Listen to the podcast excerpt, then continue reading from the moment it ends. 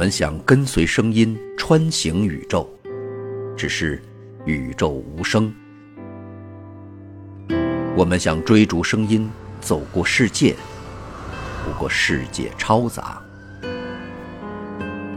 于是我们停下来，沉浸在耳畔，聆听想听的声音。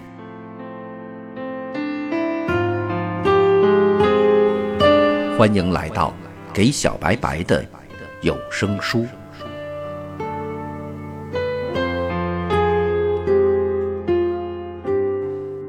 各位好，欢迎收听这一期的给小白白的有声书，继续为您讲述史蒂芬·霍金教授的科学巨著《时间简史》最后一章第十二章结论。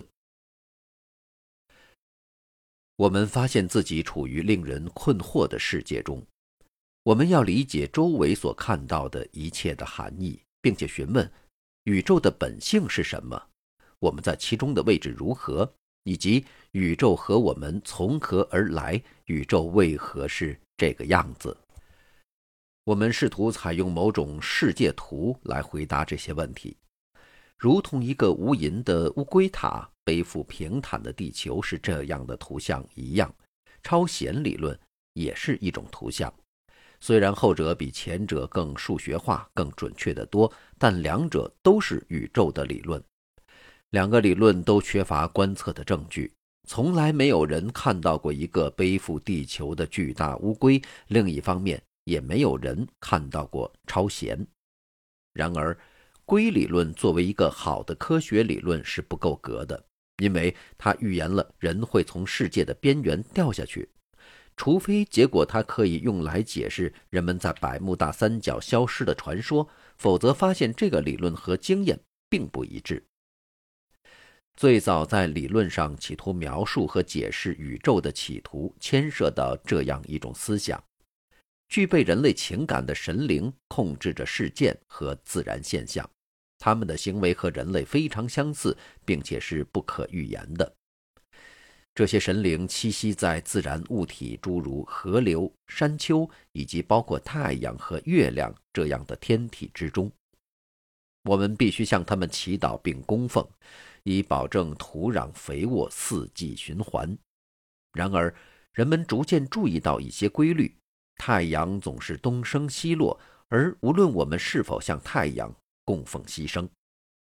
此外，太阳、月亮和行星沿着可事先被预言的相当准确的轨道穿越天穹。太阳和月亮仍然可以是神奇，只不过是服从严格定律的神奇。如果你不将约书亚停止太阳运行之类的神话信以为真，则这一切显然是毫无例外的。最初。只有在天文学和其他一些情形下，这些规则和定律才是显而易见的。然而，随着文明的发展，特别是近三百年间，越来越多的规律和定律得以发现。这些定律的成功，使得拉普拉斯在19世纪初提出科学的决定论，也就是他建议的存在一组定律，只要给定宇宙在某一时刻的位形。这些定律就会精确决定宇宙的演化。拉普拉斯的决定论在两个方面是不完整的，他没讲应该如何选择定律，也没指定宇宙的初始位形，他将这些都留给了上帝。上帝会选择让宇宙如何开始，并要服从什么定律，但一旦开始之后，上帝将不再干涉宇宙。事实上。上帝被局限于十九世纪科学不能理解的领域之内。我们现在知道，拉普拉斯对决定论的希望，至少按照他所想象的方式是不能实现的。量子力学的不确定性原理意味着，某些成对的量，比如粒子的位置和速度，不能同时被完全精确的预言。量子力学通过一类量子理论来处理这些情形。在这些理论中，量子没有精确定义的位置和速度，而是由一个波来表示。这些量子理论给出了波随时间演化的定律，在这种意义上，它们是确定性的。于是，如果我们知道某一时刻的波，我们便可以计算出任意时刻的波。只是，当我们试图按照粒子的位置和速度对波做解释的时候，不可预见的随机元素才会出现。但那也许是我们的错误，也许不存在粒子的位置和速度，只有波。只不过是我们企图将自己关于位置和速度的先入为主的观念强套到波之上而已。由此导致的不协调，乃是表观上不可预见性的原因。事实上，我们已经将科学的任务重新定义为发现能使我们在由不确定性原理设定的界限内预言事件的定律。然而，还遗留如下问题：如何或者为何选取宇宙的定律和初始状态？在本书中。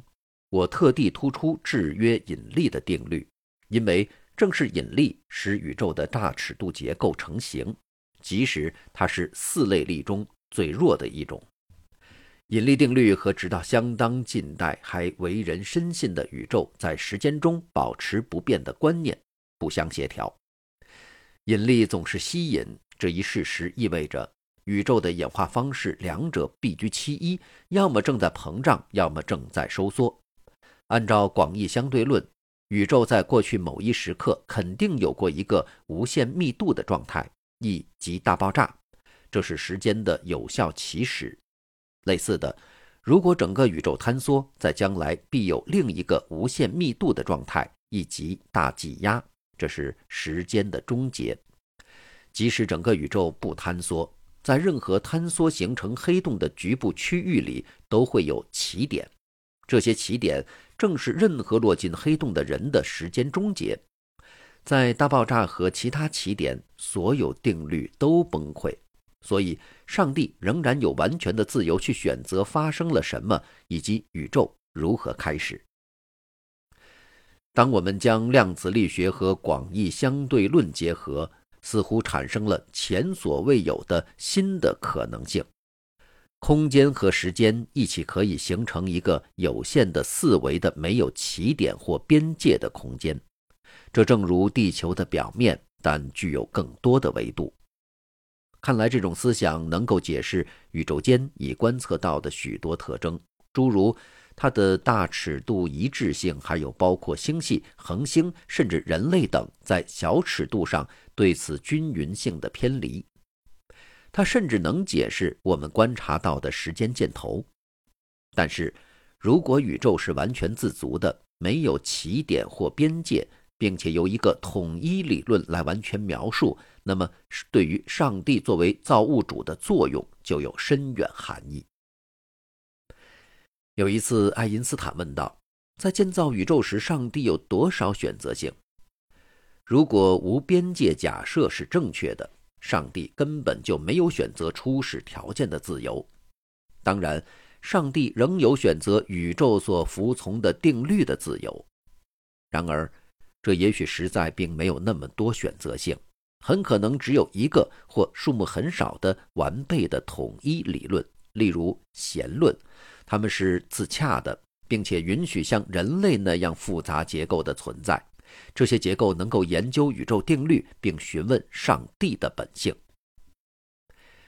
即使可能只存在一种统一理论，那也只不过是一组规则和方程而已。那么，究竟是什么赋予这些方程以活力，去制造一个为他们所描述的宇宙呢？通常的建立一个数学模型的科学方法。不能回答为什么应存在一个为此模型所描述的宇宙的问题。为什么宇宙要这么竭力追求存在？难道统一理论如此不可抗拒，非实现其本身不可吗？或者它需要一个造物主？倘若如此，上帝对宇宙还有其他效应吗？又是谁创造了上帝？迄今为止，大多数科学家太忙于发展描述宇宙为何物的新理论，以至于没工夫过问为什么。另一方面，以寻根究底为己任的哲学家则跟不上科学理论的进步。在18世纪，哲学家把包括科学在内的整个人类知识当作他们自己的领域，并讨论诸如宇宙有无开端的问题。然而，在19世纪和20世纪，对哲学家或除了一些专家以外的任何人来说，科学变得过于专业性和数学化。哲学家把质疑范围缩小到如此程度，以至于连维特根斯坦这位二十世纪最著名的哲学家都说道。哲学余下的任务仅是语言分析，这是从亚里士多德到康德哲学的伟大传统的何等堕落呀！然而，如果我们确实发现了一个完备的理论，在广泛的原则上，它应该及时让所有人能理解，而不仅只让一些科学家理解。